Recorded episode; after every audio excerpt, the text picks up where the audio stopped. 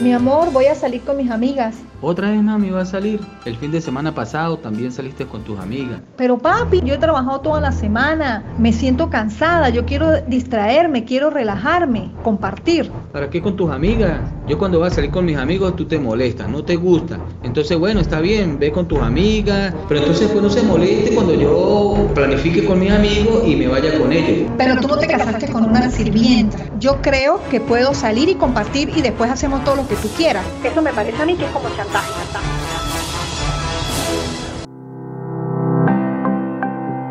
¿Eres de los que piensas y opinas que si te casas vas a perder tu independencia para siempre y te vas a someter a tu cónyuge en una vida que te llevará al aburrimiento y a la rutina? ¿O eres de los que piensas que si te casas podrás seguir viviendo como soltero, disfrutando de tus amistades y diversiones a tiempo completo? Porque quien se casa es mi cónyuge, como lo decían los stickers que colocaban en los transportes públicos. El casado no soy yo, la, casada, es mi mujer.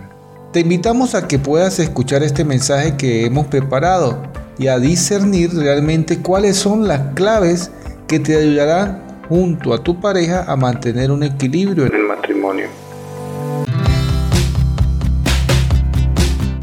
Hola, salud y bendiciones. Somos Iván y Eglis de Casa de Oración. Síguenos en Twitter e Instagram como arroba Casa Doración y en la web casadoración.com. Hoy deseamos compartir con ustedes este tema.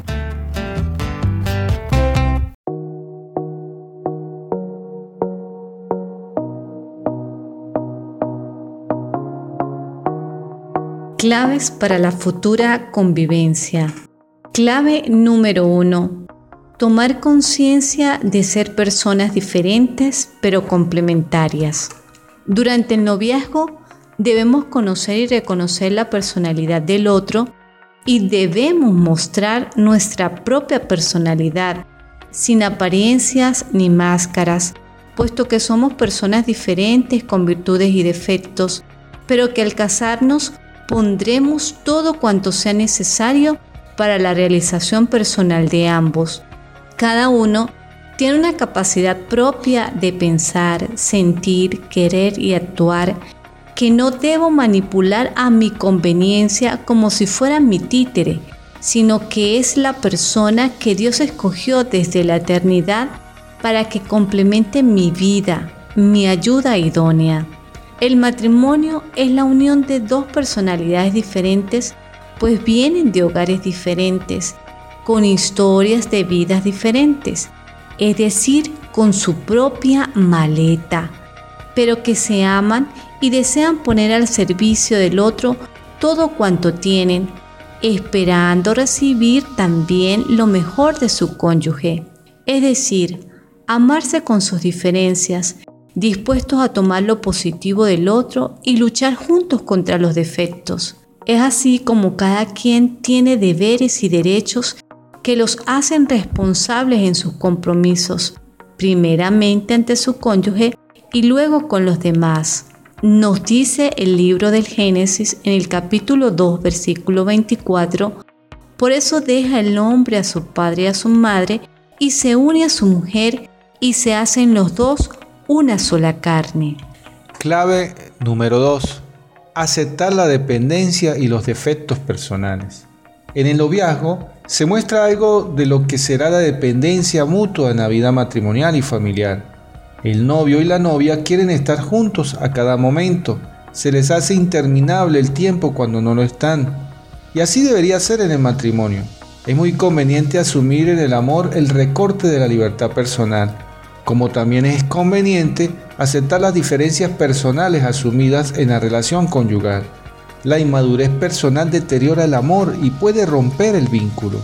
Muchos matrimonios se rompen por los defectos personales del otro. Lo que al principio parecía un defecto hasta simpático, después se vuelve insoportable y surgen las críticas, los enfrentamientos, el amor se enfría y el matrimonio termina por romperse. Al aceptar los defectos con madurez, se integran las dos personalidades unidas por el amor y el diálogo para superar los obstáculos. El amor implica amistad y como amigos deben ayudarse a madurar mutuamente. teniendo la capacidad para llevar una vida en común, guardando fidelidad, saber administrar los bienes y saber expresar sexualmente el amor. Clave número 3. Valorarse como iguales, sin irse a los extremos, ni machismo ni embrismo. La dignidad de la persona es inviolable y no puede ser sacrificada ni por el machismo ni por el embrismo. Debemos conocer y respetar los derechos de nuestra pareja. Hombres y mujeres son iguales. Cada uno debe cumplir un rol diferente, pero ninguno es superior al otro. Los dos se necesitan y se complementan.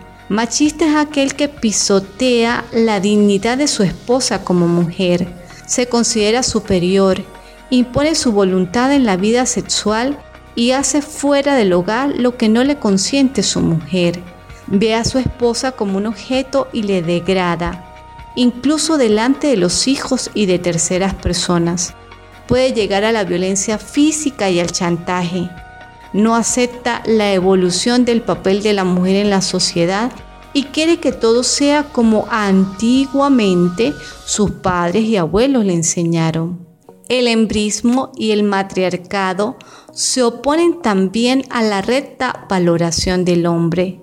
La mujer reacciona contra el machismo, pero no de la manera correcta, sino totalmente opuesta, convirtiéndola en dueña de los afectos de los hijos, que se convierte en ama y señora de la casa, donde el hombre queda reducido a la mínima expresión. Muchas veces el embrismo cae en infidelidades y divorcios, pues creyendo que tener los mismos derechos del hombre implica que puede ser infiel al sacramento del matrimonio e inclusive pueden llegar a renegar de la maternidad y favorecer el aborto para no perder su libertad.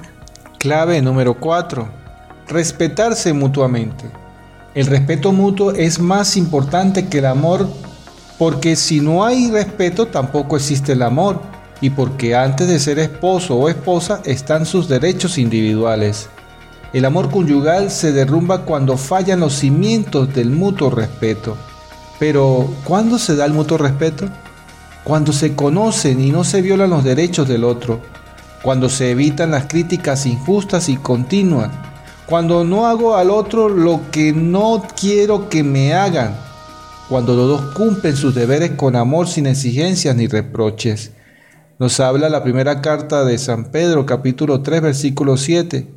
De igual manera, ustedes esposos, sean comprensivos en su vida conyugal, tratando cada uno a su esposa con respeto, ya que como mujer es más delicada y ambos son herederos del grato don de la vida, así nada estorbará las oraciones de ustedes. Para lograr el respeto debemos luchar contra muchos defectos personales y contra muchas respuestas que ponen en peligro la felicidad de los cónyuges. A veces se prefieren las heridas físicas y no aquellas causadas por palabras hirientes, aunque ni las unas ni las otras se deben tolerar. Hay que luchar contra el egoísmo de quien trabaja por su propio interés antes que por el interés del otro. Luchar contra el orgullo de quien desprecia a su pareja, quien no admite rival y siempre tiene la razón cuando dialoga, quien no admite consejos ni admite haberse equivocado, quien está convencido de que lo suyo es lo mejor, luchar contra la irresponsabilidad de quien descuida sus obligaciones y no da importancias a sus fallas, luchar contra la agresividad del que es fuerte de carácter, reacciona con ira, hace las cosas de mal humor, con insultos, groserías y hasta con violencia física. Luchar contra la ironía, contra ridiculizar al otro y máxime ante terceras personas, contra la venganza, las malas intenciones, llevar la contraria, la indiferencia y negarse a hacer favores. Clave número 5. Prestar atención a las causas de los fracasos matrimoniales. Todos fueron al matrimonio para ser felices, pero muchos fracasaron. ¿Por qué? Entre otras razones porque ignoraban la auténtica personalidad del otro, conocían al personaje, pero no a la persona que escondía. Al poco tiempo descubrieron que se habían casado con otra persona que idealizaron, pero no con la de carne y hueso que tenía su historia de vida. Se faltaron el respeto y así poco a poco surgió el muro del divorcio. Cada uno ignoraba los derechos del otro y solo hacía valer los suyos como en la ley del embudo. Exigían sus derechos, pero no cumplían sus obligaciones. No lograron hacerse amigos ni supieron complementarse mutuamente como personas diferentes. Cuando desapareció el amor pasional, todo se acabó. Pensaron que el amor era un sentimiento y no una decisión. Decían amarse, pero al poco tiempo resultó que era falso su amor se amaban ellos mismos, solo egoísmo y vana ilusión que desapareció en las primeras dificultades. Toleraron defectos en el noviazgo como el juego, el alcohol, el mal genio, las malas amistades, creyendo que después sería diferente. Ah, yo lo cambiaré cuando nos casemos. Yo lo voy a dominar. Pero, al contrario, el cambio fue imposible y el agujero se hizo más grande ocultaron sus defectos cuando eran novios.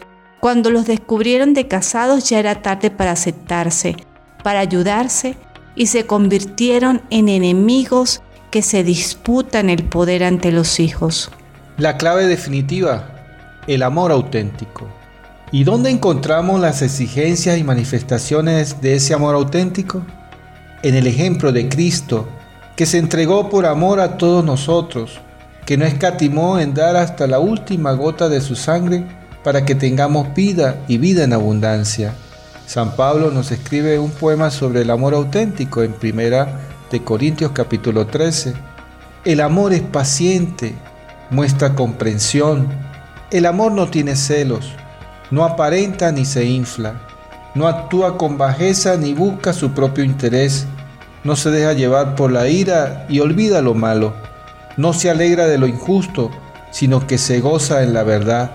Perdura a pesar de todo, lo cree todo, lo espera todo y lo soporta todo. El amor nunca pasará. Esto ha sido todo por el momento. Deseamos que la información compartida haya sido de bendición para usted y su familia. Recuerde visitar nuestras redes sociales y página web casadoración.com. Hasta una próxima entrega.